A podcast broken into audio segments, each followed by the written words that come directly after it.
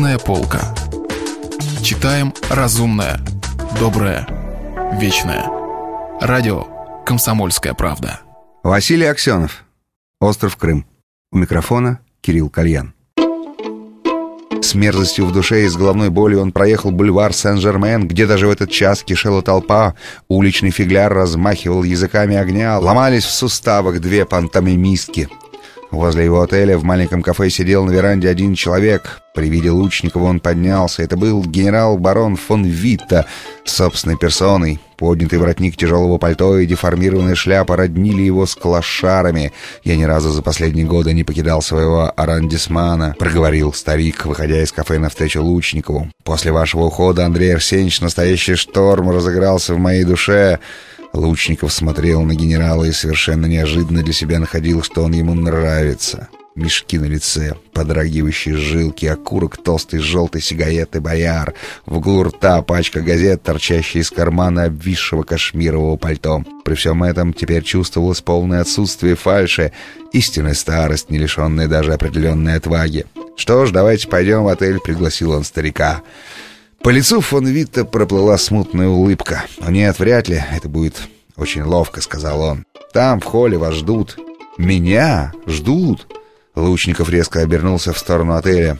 Сквозь стеклянную дверь виден был дремлющий ночной портье, кусок ковра, половина картины на стене, пустое кресло, окна холла были задернуты шторами. «Какие-то приятные персоны», — проговорил фон Витта. «Впрочем, Андрей Арсеньевич, мне нет нужды заходить внутрь. Я просто хотел ответить на ваш вопрос, а это займет не более пяти минут». Он вынул нового боярина, закурил, на минуту задумался, как бы отвлекаясь в те отдаленные времена, когда его принимал Сталин. Лучников присел на капот Рено, нагретый словно прибрежный камень где-нибудь на пляже в Греции. Он подумал о приятных персонах.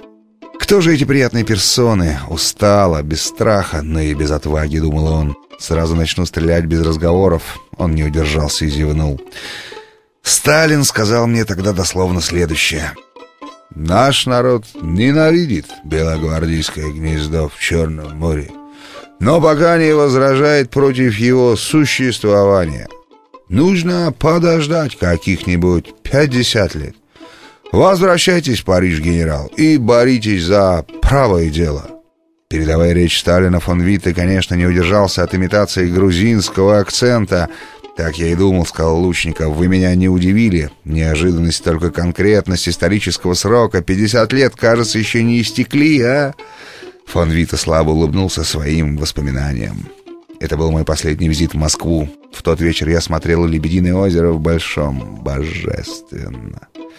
Спасибо, Виталий Яковлевич. Крайним усилием воли лучников изобразил понимание исторического значения этой минуты и крепко пожал большую, мягкую генеральскую руку.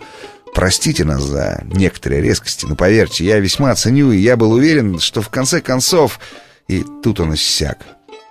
Старик сломал свою сигарету и сразу же вынул новую. «Вы были правы, Андрей Арсеньевич, вдруг...» Осипшим голосом проговорил он. «Я прожил жалкую страшную, полностью недостойную жизнь. Он отвернулся и медленно пошел через улицу. Дымок поднимался из-за левого плеча, поднял трость и кликнул такси. В холле Савоя в креслах зеленоватой кожи Лучникова ждали три красавицы из магазина «Сан-Лоран». Экая понимает ли чуткость? Вот вам новый мир, новое ощущение между людьми. Ты в старом стиле пошутишь, бросишь вскользь дурацкое приглашение, потом удивляешься, воспринято всерьез.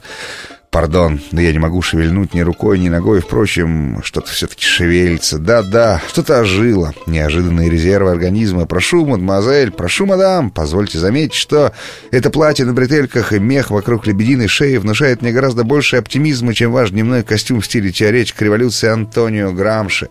Я очень прощена вашим вниманием, месье Рюс, но я здесь не одна, как видите, с нами два этих дивных сознания, что и говорить, чудесная компания — Трудно нам не радоваться такому обществу, и, надеюсь, всем нам хватит в моем номере и места, и радости. В полосках света, проникавшего из-за жалюзи, копошились вокруг Лучникова на ковре какие-то чудные ароматные дрожащие упругие. Руки его скользили по этим штучкам, пока правая не набрела вдруг на твердый пульсирующий столбик наподобие его собственного. А это что, позволь спросить, чей же это петушок? Надеюсь, не ваш, мадам? О нет, это наша милая Джульетта, она, понимаете ли, корсиканка, что поделаешь? Так, так, такая ситуация проясняется. В нашем чудесном союзе мне выпала роль запала.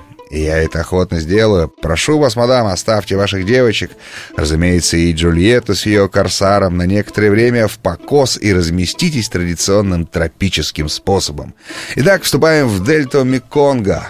Благодарю вас, мадам. Это вам огромное спасибо, месье Рюс. Огромное, искренне, самое душевное спасибо, наш любимый месье Рюс от меня и моих девочек. Девочки ко мне, благодарите джентльмена. Засыпая, он долго еще чувствовал вокруг себя копошение, целование, причмокивание, всхлипывание, счастливый смешок, легенькое рычание, благостный сон. Платон, самолет, закат цивилизации.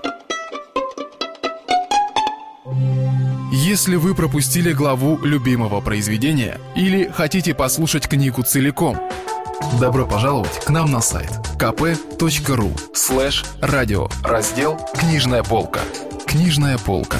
Читаем разумное, доброе, вечное.